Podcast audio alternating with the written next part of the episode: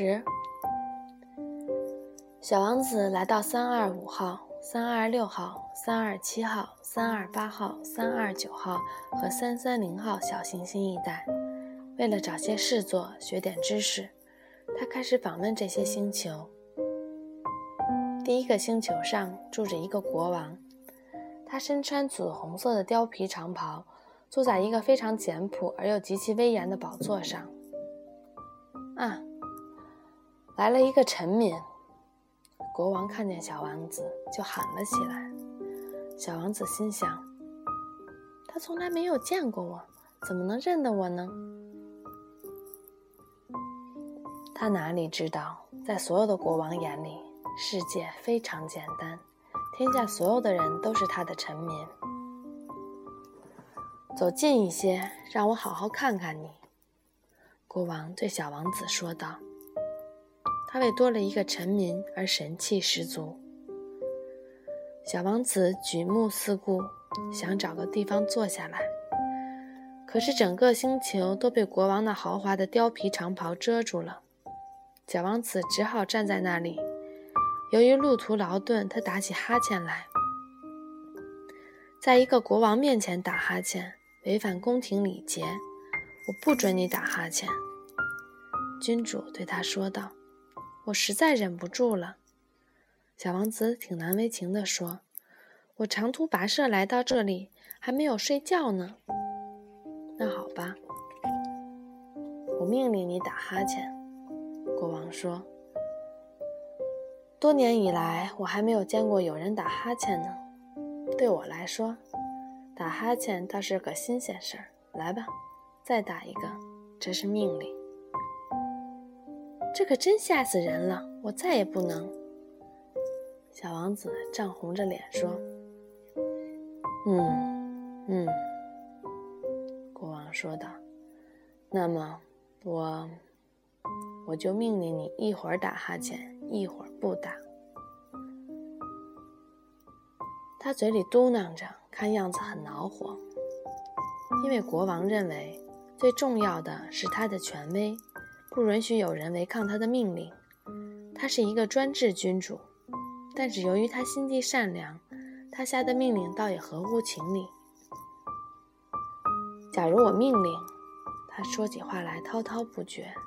假如我命令一位将军变成一只海鸟，而这位将军不服从命令，那么这就不是将军的过错，而是我错了。我可以坐下吗？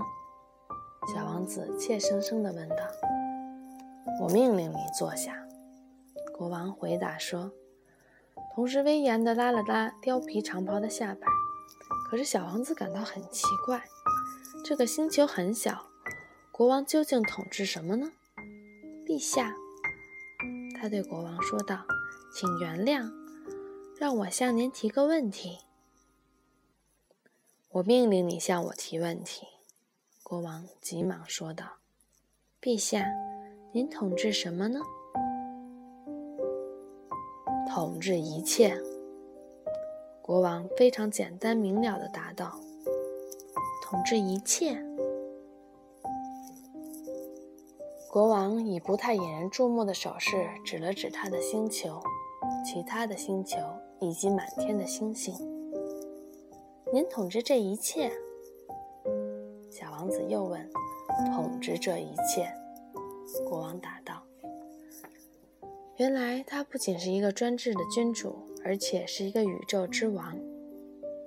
那么，所有的星星都向您称臣了？”“那当然。”国王对他说道：“我一声令下，诸星从命；倘有违抗，绝不容情。”如此这般的权利，真叫小王子敬佩。要是他有这么大的权利，他就可以连椅子也不用挪动，在一天之内不只看四十次，而是七十二次，甚至一百次或二百次的夕阳西下了。由于他想起了他那被遗弃的小星球，他心中有点惆怅。他鼓起勇气请求国王恩典：“我想看一次日落，请求您让我高兴高兴吧。”请您命令太阳落下去。国王说道：“如果我命令一位将军像蝴蝶那样从这朵花飞到那朵花，如果我命令他写一出悲剧或者变成一只海鸟，而这位将军拒绝从命的话，那么你说是他不对还是我不对呢？”“是您不对。”小王子肯定地答道，“完全正确。”国王接着说。应该要求每个人做他力所能及的事情。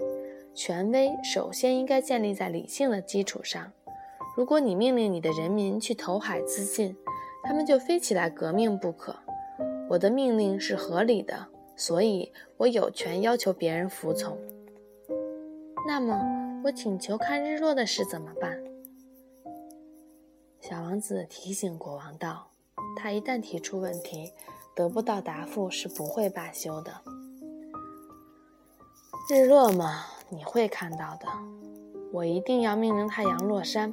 不过，根据我的治国方针，我要等到时机成熟。要等到什么时候呢？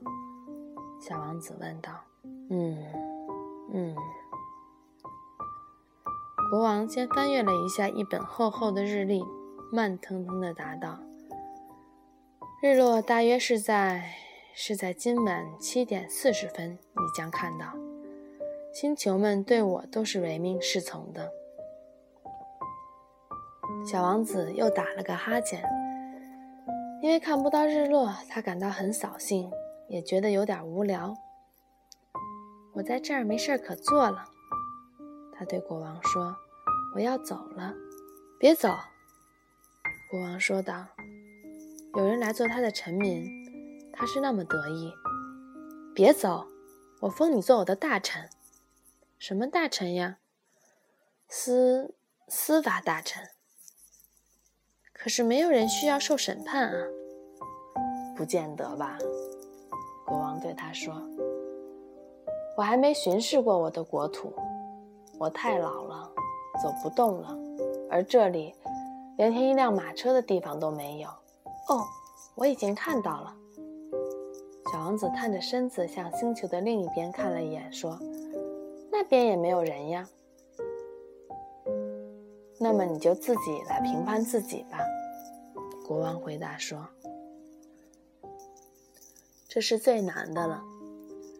自己评判自己，要比评判别人困难多了。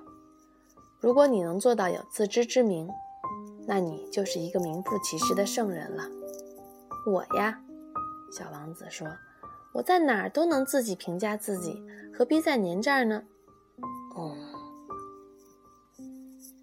国王说：“我想起来了，在我的星球的一个什么地方，有一只很老的大老鼠。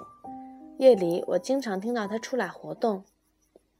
你可以去审判这只老鼠。”你可以不时地宣判他死刑，他的性命将由你主宰。但为了留他一条活命，每次判刑之后，你可得赦免他，因为这儿只有这么一只老鼠了。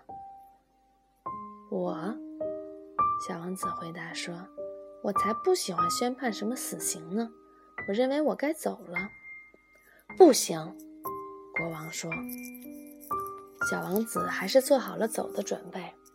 可是他不愿意让这位年迈的国王难过，就说：“如果陛下希望人们对您唯命是从的话，那么您可以给我下一道合情合理的命令，比方说，可以在我走的前一分钟下令叫我离开。我觉得条件成熟了。”国王默不作声，小王子犹豫片刻，接着叹了一口气，就出发了。我封你做我的使臣。”国王连忙喊道，他摆出一副威风凛凛的神态。大人们可真怪！一路上，小王子心里一直这么想。